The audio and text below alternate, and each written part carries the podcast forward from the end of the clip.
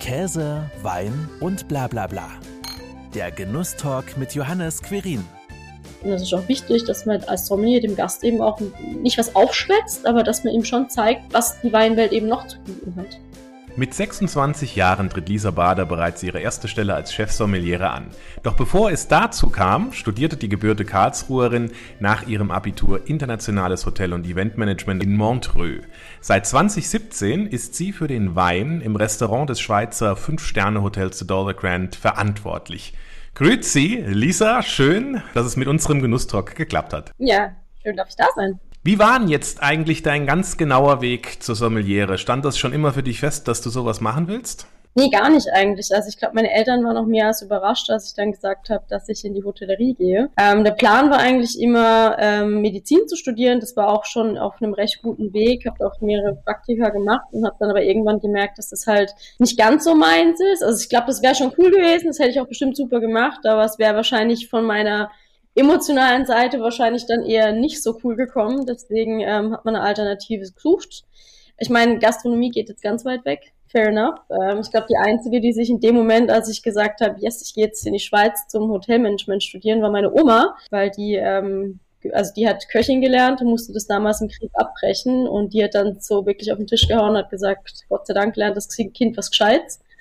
Und meine Eltern haben wahrscheinlich gedacht, um Gottes Willen, in dem Moment zumindest, mittlerweile sehen sie das auch ein bisschen anders. Bin dann eben auf die Hotelfachschule, Hotel- und Eventmanagement studiert und habe dann auch meinen Bachelor in Eventmarketing gemacht. Habe dann in Frankfurt viel mit Events gearbeitet, also wirklich ähm, Events organisiert, aber hauptsächlich Geschichten, die eben mit Essen und Trinken zu tun hatten. Also Hochzeiten, Galaabende, solche Geschichten. Und war da ja schon relativ nah am Rheingau dran in Frankfurt. Und äh, da ich jetzt auch als Jugendliche nie so die Phase hatte, wo ich mir den Wodka Red Bull in den Kopf geschüttet habe, sondern eigentlich schon immer ganz Gläschen Wein getrunken habe, ähm, war ich dann natürlich auch öfter mal im Rheingau unterwegs, habe dort eben auch viele Menschen kennengelernt, spannende Persönlichkeiten und habe dann nochmal alles über den Haufen geschmissen sozusagen, habe meine Sommelier-Schule gemacht und ja, habe dann angefangen in einem kleinen französischen Sternrestaurant in Frankfurt zu arbeiten, wo es eben Weine gab, also nur Frankreich, aber bis in die 20er, 30er Jahre zurück, einfach alles da und habe da dann wirklich auch so ein bisschen meine Passion gefunden und seitdem habe ich es eigentlich nie bereut, ja.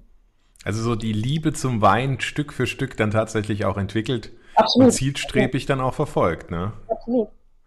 Die Sommeliersausbildung geht ja über zwei, drei Jahre? Nee, also das, das kann man im Prinzip, äh, man kann es an der IHK in Deutschland machen und kann das auch in einem Crashkurs in drei Monaten im Prinzip machen, was für mich jetzt nicht wirklich viel Sinn macht, weil das ist, ähm, ich finde diese Geschichte mit dem Sommelier, das ist halt wie Führerschein machen. Wenn du äh, den Lappen in Anführungszeichen hast, dann kannst du immer noch nicht fahren. Und das ist halt, äh, man kann diese Prüfung schreiben, aber was dann eben wichtig ist, ist, dass man viel unterwegs ist, viel reist, viel probiert. Es wird, muss viel trinken tatsächlich oder halt zumindest probieren. Und da ist es dann eben wichtig, dass man sich auf die Weise eben weiterentwickelt. Und ähm, ich habe das über einen gewissen Zeitraum parallel zu meinem Job damals in Frankfurt gemacht, immer am Wochenende.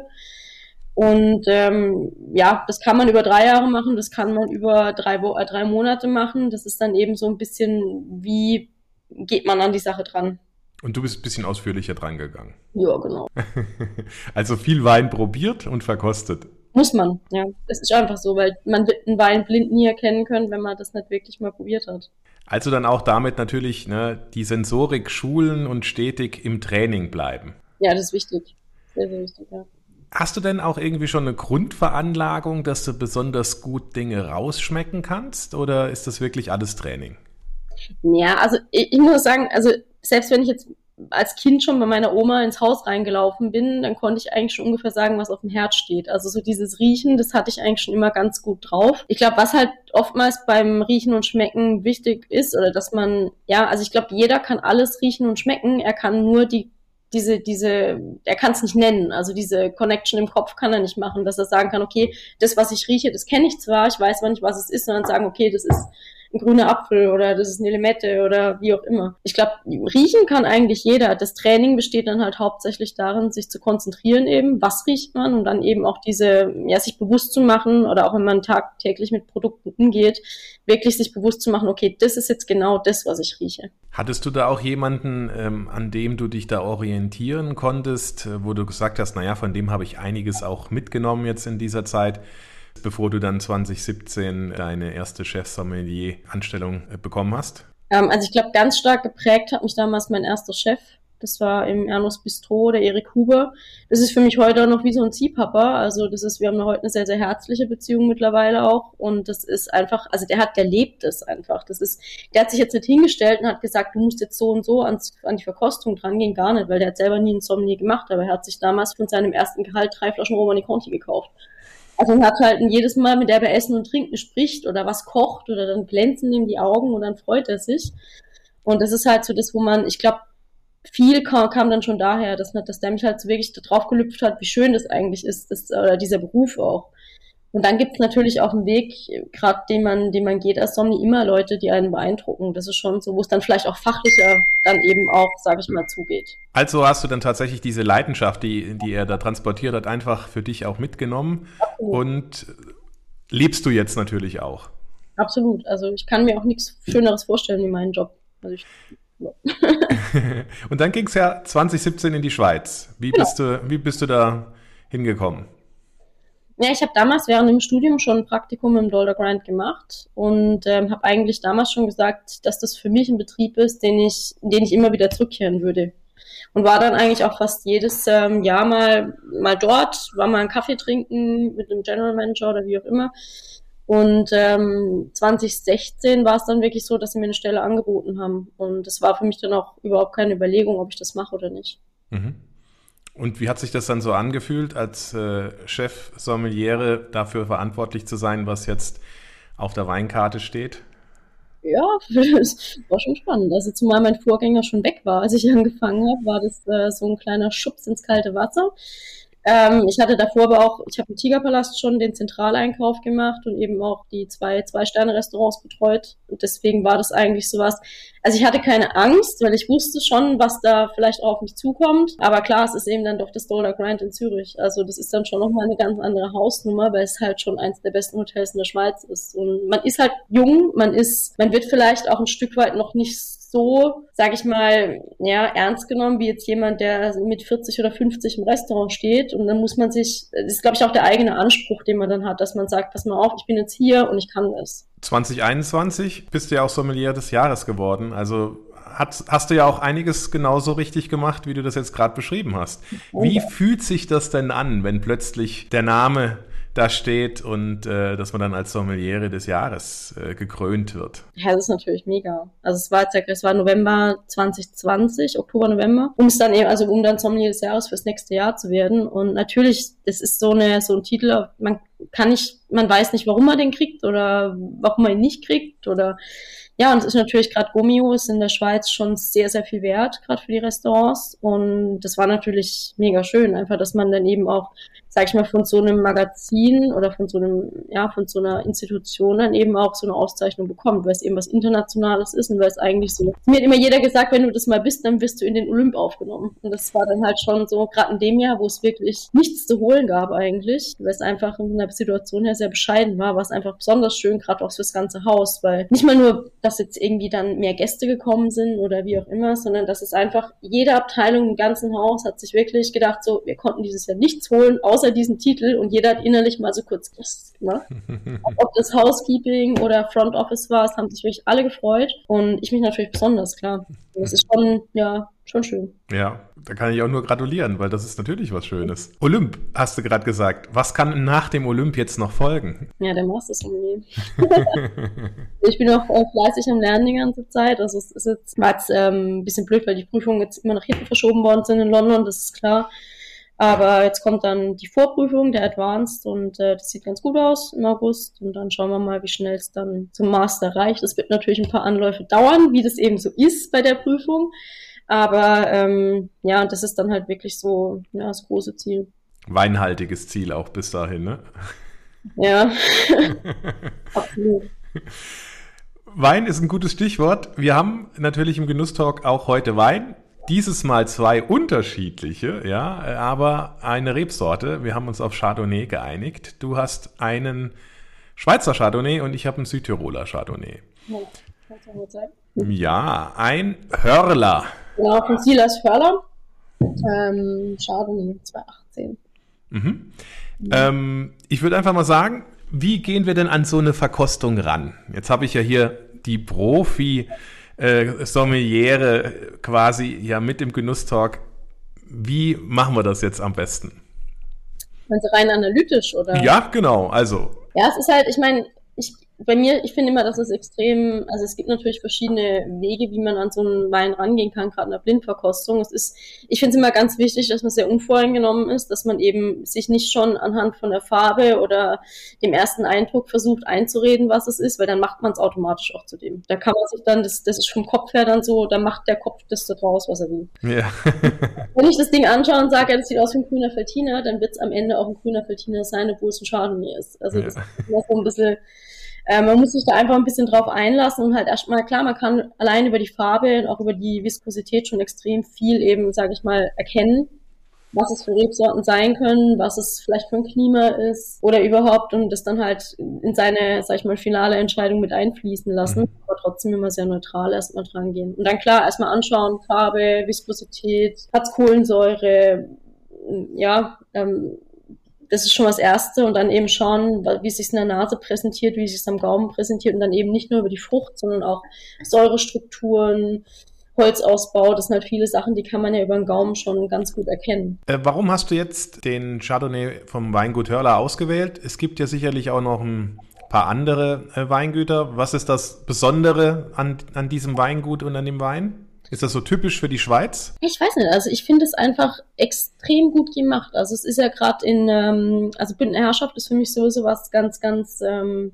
ich, ich, ich mag die Weine einfach. Ich bin so, ich bin eigentlich ein sehr frankophiler Weintrinker, ähm, was dann eigentlich, was sicher auch von meinem ersten Job her geprägt ist, aber ähm, gerade deswegen Chardonnay, Pinot Noir, das ist natürlich so für mich immer was sehr, sehr Schönes und da ist die Bündner Herrschaft natürlich prädestiniert. Ähm, Im Moment sind es da einfach, es sind ganz, ganz viele Weingüter, wo jetzt eben, sage ich mal, die nächste Generation dann auch das Weingut übernommen hat, wo wir jetzt auch wie beim Hörler jetzt eben sehr, sehr junge Winzer haben. Ich finde die mittlerweile also es gibt wirklich ganz, ganz viele Weingüter, die mittlerweile so coole Stile haben, also was dann auch wirklich nicht mehr so dieses, sag ich mal, wo vielleicht nicht mehr so wie früher unbedingt oftmals die Säure fehlt, sondern dass es wirklich eine sehr, sehr, sehr strukturierte Weine sind, wo wirklich dann auch das Terroir mit einbezogen sind. Ich finde, es hat auch gerade äh, der Silas Wöller sehr, sehr gut, kriegt es auch sehr, sehr gut hin. Wirklich sehr, sehr karge, karge Weine eigentlich, aber trotzdem eine schöne Frische und sind sehr, sehr präsent und ziemlich langweilig auch. Also das ist wirklich was, äh, was super viel Spaß macht. Weine aus der Schweiz, ich meine, die Tradition ist ja schon äh, länger dort, das ist klar. Die, die alten Römer haben ja vermutlich da auch schon Wein angebaut, wie sie fast überall Wein angebaut haben. Aber äh, international, wie steht denn jetzt eigentlich so äh, Schweizer Wein da? Mir persönlich, ich in Deutschland nehme ihn jetzt nicht so stark wahr. Ja, liegt wahrscheinlich auch daran, dass die gar nicht so viel exportieren. Also man kriegt ja in Deutschland gar nicht. Ich meine, ja. die Schweizer schon ganz geschickt, die haben nicht so viel Anbau und das, was sie haben, das trinken sie selbst. Oftmals ist völlig legitim, sind auch sehr gute Weine. Es gibt natürlich jetzt mittlerweile auch viele Weingüter, die exportieren. Ob das dann halt hauptsächlich der Export nach Deutschland geht oder ob das vielleicht dann eher ähm, Richtung ähm, Asien geht oder USA oder wie auch immer, ist halt die Frage. Ich glaube, in Deutschland selber würde ich jetzt sagen, spielt eben nicht so eine große Rolle, weil es da einfach andere Märkte gibt. Und wenn man was kennt, dann ist es halt wenigstens die ganz großen Namen, ob das jetzt ähm, Gantenbein sind, Donatsch oder ja, man hat als auch mal ein bisschen Luc Massy zum Beispiel aus dem Wallis, äh, aus dem Wattland noch ein bisschen dann auch, was man noch kriegt. Aber so diese kleinen Weingüter, ich meine, gerade bei dem jetzt beim Chardonnay, es werden echt nicht viele Flaschen produziert. Also die haben eine Produktion von 1200 Flaschen vielleicht im Jahr. Ja, bis über die Grenze von der Schweiz schafft es eigentlich nicht auf. Ich meine, ich habe ja schon sechs Flaschen gekauft. Sechs Anbaugebiete gibt es ne, in der Schweiz, wenn ich das äh, richtig gesehen habe. Mhm. Ähm, was ist jetzt so, was sind typische Rebsorten? Chardonnay ist, ist eine typische Rebsorte für die Schweiz? Chardonnay, Pinot Noir, genau. Also gerade wenn man über Graubünden spricht. Dann gibt es natürlich auch, ähm, sag ich mal, Wattland, äh, Schassler. Dann sind es die ganzen Geschichten aus dem Wallis, wo wir viel Petit Arvin haben, Imani Rouge, die ganzen autochthonen Rebsorten. Klar, Graubünden der Komplette, auch ganz wichtig, sind sie auch sehr stolz drauf. Aber ich glaube gerade ähm, Chardonnay, Pinot, wenn man jetzt an die Deutschschweiz denkt, äh, schon sehr, sehr präsent. Mhm. Und auf eurer äh, Weinkarte im äh, The Restaurant auch einige, viele oder wie, wie ist da die Schweiz im Verhältnis zu, zu den anderen Weinbauländern und Regionen vertreten? Ja, ist schon ein bisschen was da. Also gerade wenn die Leute halt auch kommen zu uns, die Gäste, die jetzt äh, international gerade unterwegs sind, die freuen sich natürlich dann auch, wenn sie mal was trinken, was sie halt zu Hause nicht kriegen. Und da ist halt die Schweiz schon genau das. Und es gibt halt in der Schweiz auch wirklich fast alles. Also es mhm. ist halt, ähm, da gibt es wie gesagt diese klassischen internationalen Rebsorten, es gibt viele Spezialitäten, die man vielleicht gar nicht kennt.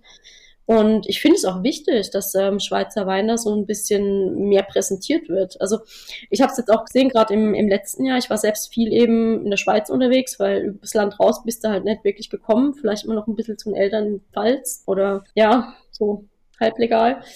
Ich finde, dass auch gerade die Sommeliers in der Schweiz sich da viel mehr mit dem Thema auseinandersetzen sollten, weil das ist, äh, Schweizer Wein ist eben was, ähm, was international definitiv konkurrenzfähig ist. Und ähm, ich finde es auch schön, wenn dann die Gäste kommen, dass sie dann sowas eben auch erklärt bekommen, ins Glas bekommen und dann eben das auch äh, Spaß dran haben können. Wie unterscheidet sich jetzt ein, Schweizer Wein äh, von den, also gerade wenn man jetzt den Chardonnay nimmt, ähm, ist der, klar, kommt immer drauf an, wie er auch nochmal ausgebaut wird, aber hat man da das Terroir der Schweiz in irgendeiner Art und Weise mit im Glas und in der Flasche im Verhältnis? Würdest du direkt auch rausschmecken, das ist jetzt ein Schweizer Wein und das ist ein, ein Franzose?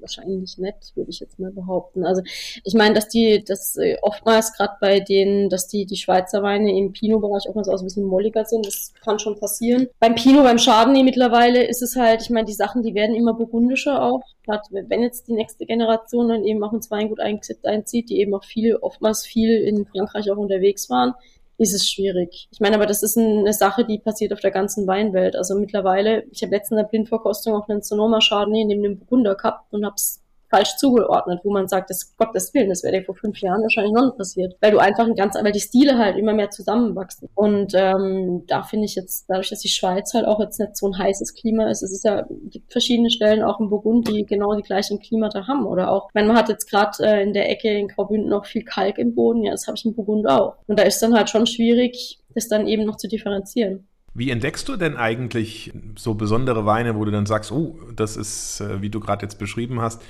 äh, klar, äh, trinkst du einiges, aber wenn du dann sagst, ach, ähm, das ist jetzt mal was, was ich vorher noch gar nicht so wahrgenommen habe, kriegst du das eher dann als äh, Tipps dann auch einfach mal so rübergereicht, probier den mal, ähm, da musst du dir mal was anschauen. Ich bin halt viel unterwegs. Also ich bin halt jetzt niemand, der am Wochenende zu Hause auf der Couch liegt und Netflix. Ab und zu schon mal, aber eher selten. Und ähm, deswegen, ich finde es halt noch schön, wenn man, man ist hier, ich meine, Schweiz ist klein, man kann überall schnell sein. Ich bin in zweieinhalb Stunden in Montreux, also mitten halt wirklich in der Westschweiz. Ich bin aber auch in einer guten Stunde in Graubünden. Ich bin auch jemand, der sehr gerne draußen ist, dann kann man das halt noch verbinden, dass man halt sagt, ich gehe mir zwei Weingüter anschauen und ähm, laufe dann irgendwo noch über den Berg drüber, in Graubünden zum Beispiel. Und ähm, ja, habe jetzt letzte Woche, letztes Jahr im Sommer auch viel bei einem Bekannten von mir ausgeholfen, in Graubünden, der eben nur Schweizer Weine hat und habe dann viele Sachen eben auch dann so noch mitbekommen, wo man dann viele Sachen auch entdeckt hat, wenn man mal mit einem anderen Fokus gearbeitet hat. Weil man ist ja dann doch, wenn man auf der Arbeit ist, immer sehr drauf beschränkt, ähm, was trinkt Zürich, was ist auf meiner Weinkarte,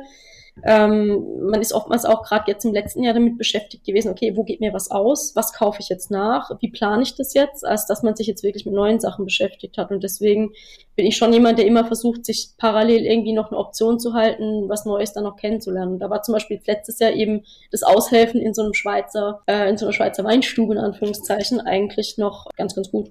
Was war denn jetzt so die, die spannendste Weinentdeckung für dich in den äh, letzten Wochen, Monaten? Es gibt viele spannende Sachen.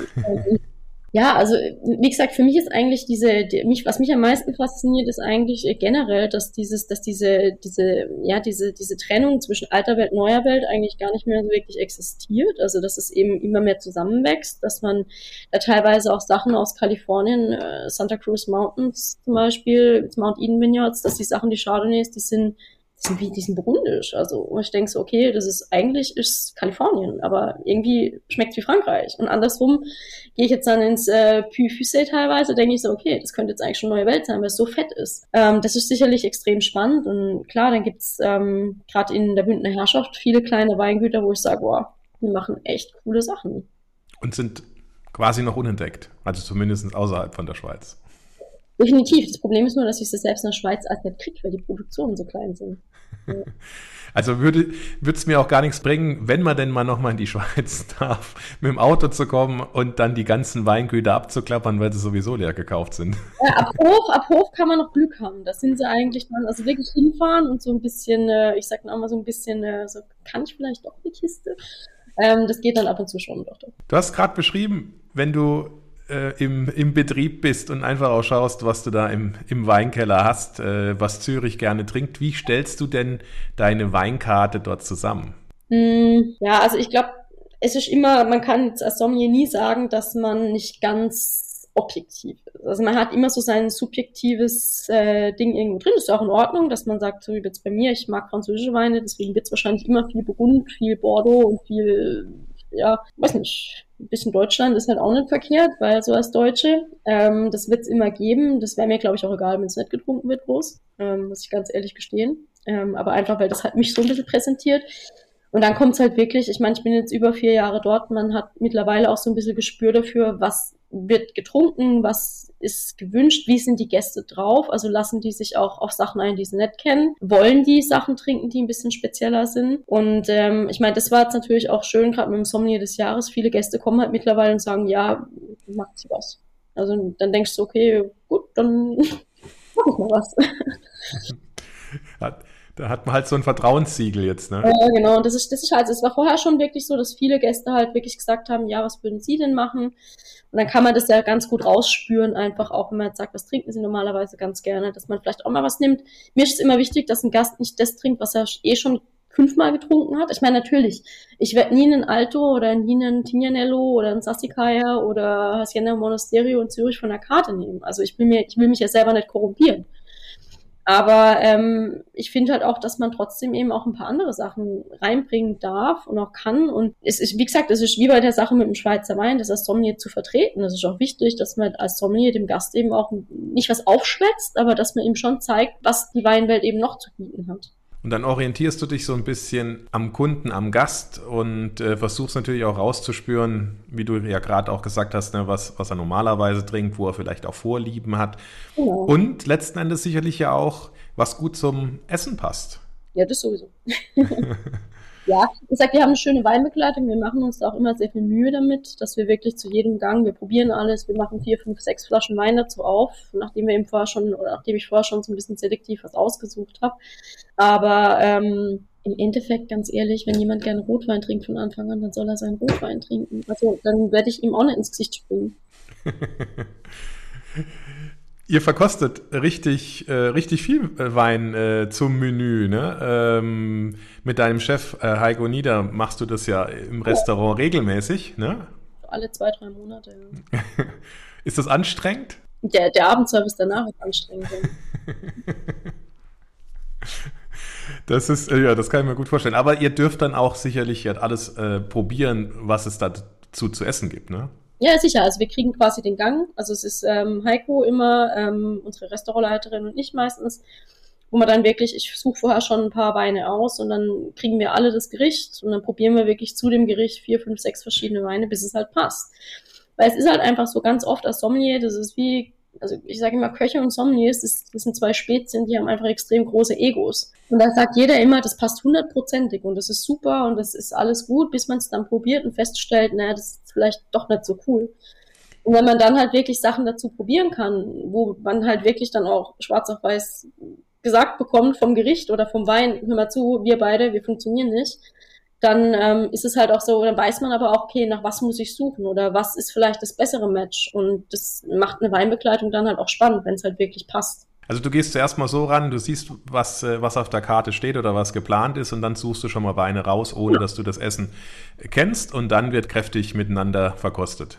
Genau. Und dann steht die Weinbegleitung fest, die dann auch empfohlen wird. Wie oft wird eigentlich so eine Weinbegleitung dann auch ähm, direkt mitgebucht und mitgenommen? Also es ist bei uns immer so ein bisschen phasenweise. Es gibt Abende, wo wir das ganze, wo das ganze Restaurant Weinbegleitung trinkt und dann gibt es wieder so Abende, wo mehr Flaschen gehen. Aber ich würde sagen, dass es schon 50, 60, 70 Prozent so im Schnitt sind schon Weinbegleitung. Genau, und dann steht dann halt für die nächsten zwei, drei Monate fest. Ist es dann anstrengender für, äh, für dich im Service, als wenn du, du Flaschen äh, rausbringst? Ja, äh, ja, ja. Also ich sag's mal so, es ist ähm, natürlich wenn jetzt jeder Tisch, der kommt, am Anfang eine Flasche Wein bestellt, bin ich auch ganz schön im Jus. Das ist einfach Fakt am Anfang. Und wenn das dann halt, sag ich mal, wenn die Tische nacheinander alle gestaffelt kommt, was ja meistens nicht der Fall ist, dann ist es natürlich easy. Aber wenn ich jetzt, also ich meine, ob ich jetzt am Anfang einfach komplett im Jus bin oder halt während dem Service, ist dann auch wurscht. Ähm, ich meine, im Endeffekt ähm, ist es auch schön, wenn, wenn man dann sieht, dass dem Gast es wirklich gefällt, was man da macht eben. Und das ist, es, ich meine, es hat beides seinen Reiz. Auf der einen Seite ist es schön, wenn ein Gast eine Flasche Wein hat und man kann sich dann vielleicht mit dem so ein bisschen mehr über den Wein generell unterhalten oder wenn man dem Gast halt so ein bisschen verschiedene Weine zeigen kann, wo er sich dann auf eine andere Art und Weise vielleicht drauf einlassen kann. Was war denn die spannendste, verrückteste Empfehlung, die du jemals äh, einem Gast gemacht hast zu einem Menü oder zu einem Essen oder zu einem Gang? Eine Flasche Wein. Flasche Wein? Okay. Ähm, nee, also ich hätte jetzt eigentlich das Beispiel mit Bier gebracht, aber. Ah ja, gerne. ja, wir hatten mal eine Gänseleber-Essenz mit Wagyu und äh, wir hatten ein Red Ale dazu, also ein Craft-Bier. Und hat wirklich super gut gepasst, weil da auch so ein bisschen Meeresgrün drin war mit dem Salzigen. Und aber wenn man das dann erstmal eingeschenkt hat am Tisch, waren die Gäste schon erstmal so ein bisschen, okay, Gänseleber, Wagyu, Bier. das war dann schon spannend, aber es hat den meisten tatsächlich ganz gut getaugt. Man hat natürlich dann auch äh, sehr wahrscheinlich durch das Ale natürlich auch ein bisschen äh, Süße, die mit, mit dabei ist, ne? die dann sehr gut zur Gänseleber passt. Ne? Richtig, und dann dieses Salzige und die Süße und es, also es hat wirklich sehr, sehr schön gepasst. Die Überzeugung dann, bis man es dann, bis die Gäste es probiert haben, die war natürlich groß. Also muss man schon viel Überzeugungsarbeit leisten. War das dann auch ein bestimmtes Bier aus irgendeiner speziellen Craft-Brauerei? Ähm, das war aus Liechtenstein. Genau. Ja. Genau, das war aus Liechtenstein. Also wir haben sowieso jetzt auch aktuell im Restaurant ein Bier aus der Schweiz von einem kleinen ähm, Bierbrauer aus dem Aargau. Weil auch das finde ich schön, dass man eben so ein bisschen dann lokaler sich orientiert und eben äh, nicht jetzt unbedingt, ähm, ja, keine Ahnung, irgendwie was, was es dann auch in ganz Zürich gibt, auf den Tisch stellt, sondern halt wirklich sagt, okay, ich gehe jetzt mal wirklich mir zwei, drei verschiedene Brauereien anschauen und guck mal, was vielleicht auch vom Stil her zu uns passt und es dann ausschenkt. Und damals war es eben was aus Liechtenstein, genau. Was würdest du denn jetzt spontan zu deinem Chardonnay aus der Schweiz als Gang, als Essen empfehlen? Ja, das ist halt so ein typischer Fischwein. Also ich finde, das ist, kann man halt super gerade mit so einer Beurre Blanc Geschichte auch kombinieren. Ähm, das hat, also klar hat es auf der einen Seite 18, ist ein warmes Jahr. Es hat auch schon gutes Holz eigentlich, aber es hat trotzdem eine extreme Frische. Es ist wirklich, ähm, sag ich mal, sehr zitrisch in der Nase auch. Und wenn, also ich kann mir das schon vorstellen, oder dass man irgendwie ein bisschen Skrei, ein bisschen Beurre Blanc, so eine, also ein bisschen auch ein bisschen was Festeres vom Fleisch, vom Fisch nimmt. Ähm, ja, so eine Geschichte. Eine salzige Komponente ist auch sicher ganz gut. Kann man auch ein bisschen so mit Rogen, mit Fischrogen arbeiten zum Beispiel. Ja. Das Mundgefühl spielt also auch immer noch mal mit eine Rolle äh, bei der Weinauswahl, wenn ich das jetzt richtig so verstanden habe? Ja, immer. Also ich bin äh, definitiv jemand, der ähm, Weine erstmal über die Strukturen kombiniert zum Essen und dann schaut, wie die Aromen sich da dazu einfügen. Weil es bringt mir nichts, wenn ein Wein aromatisch super schön zu den Aromen auf dem Teller funktioniert, und dann ist es aber so, dass es, ähm, sage ich mal, die Säure sich beißt. Also macht keinen Sinn.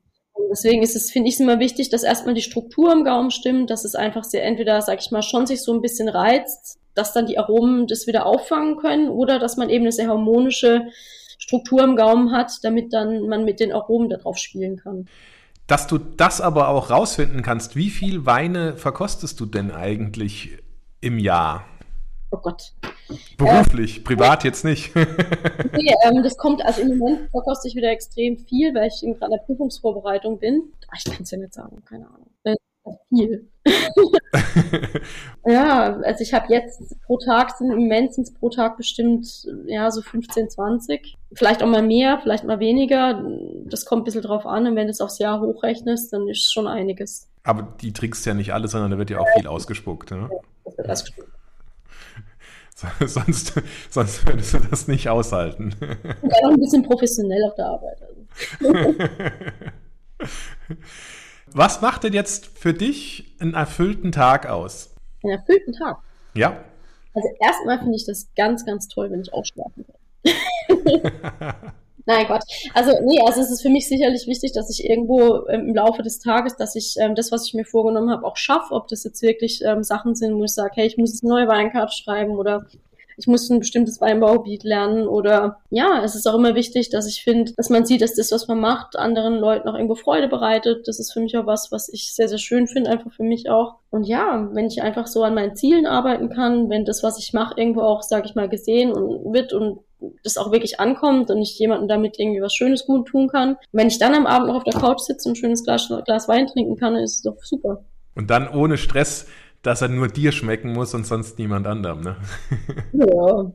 Vielen Dank, merci für deine Zeit äh, und deinen Blick auf äh, ja, die Weinwelt in der Schweiz, aber auch in, dein, in deine ganz private Weinwelt. Ich wünsche dir viel Erfolg äh, bei deinem Master Sommelier und drück ganz fest die Daumen. Dankeschön. Schön war's. Das war Käse, Wein und bla bla bla. Der Genusstalk mit Johannes Quirin. Dir hat dieses Gespräch gefallen? Dann abonniere den Podcast, um keine neue Folge zu verpassen. Bis zum nächsten Mal.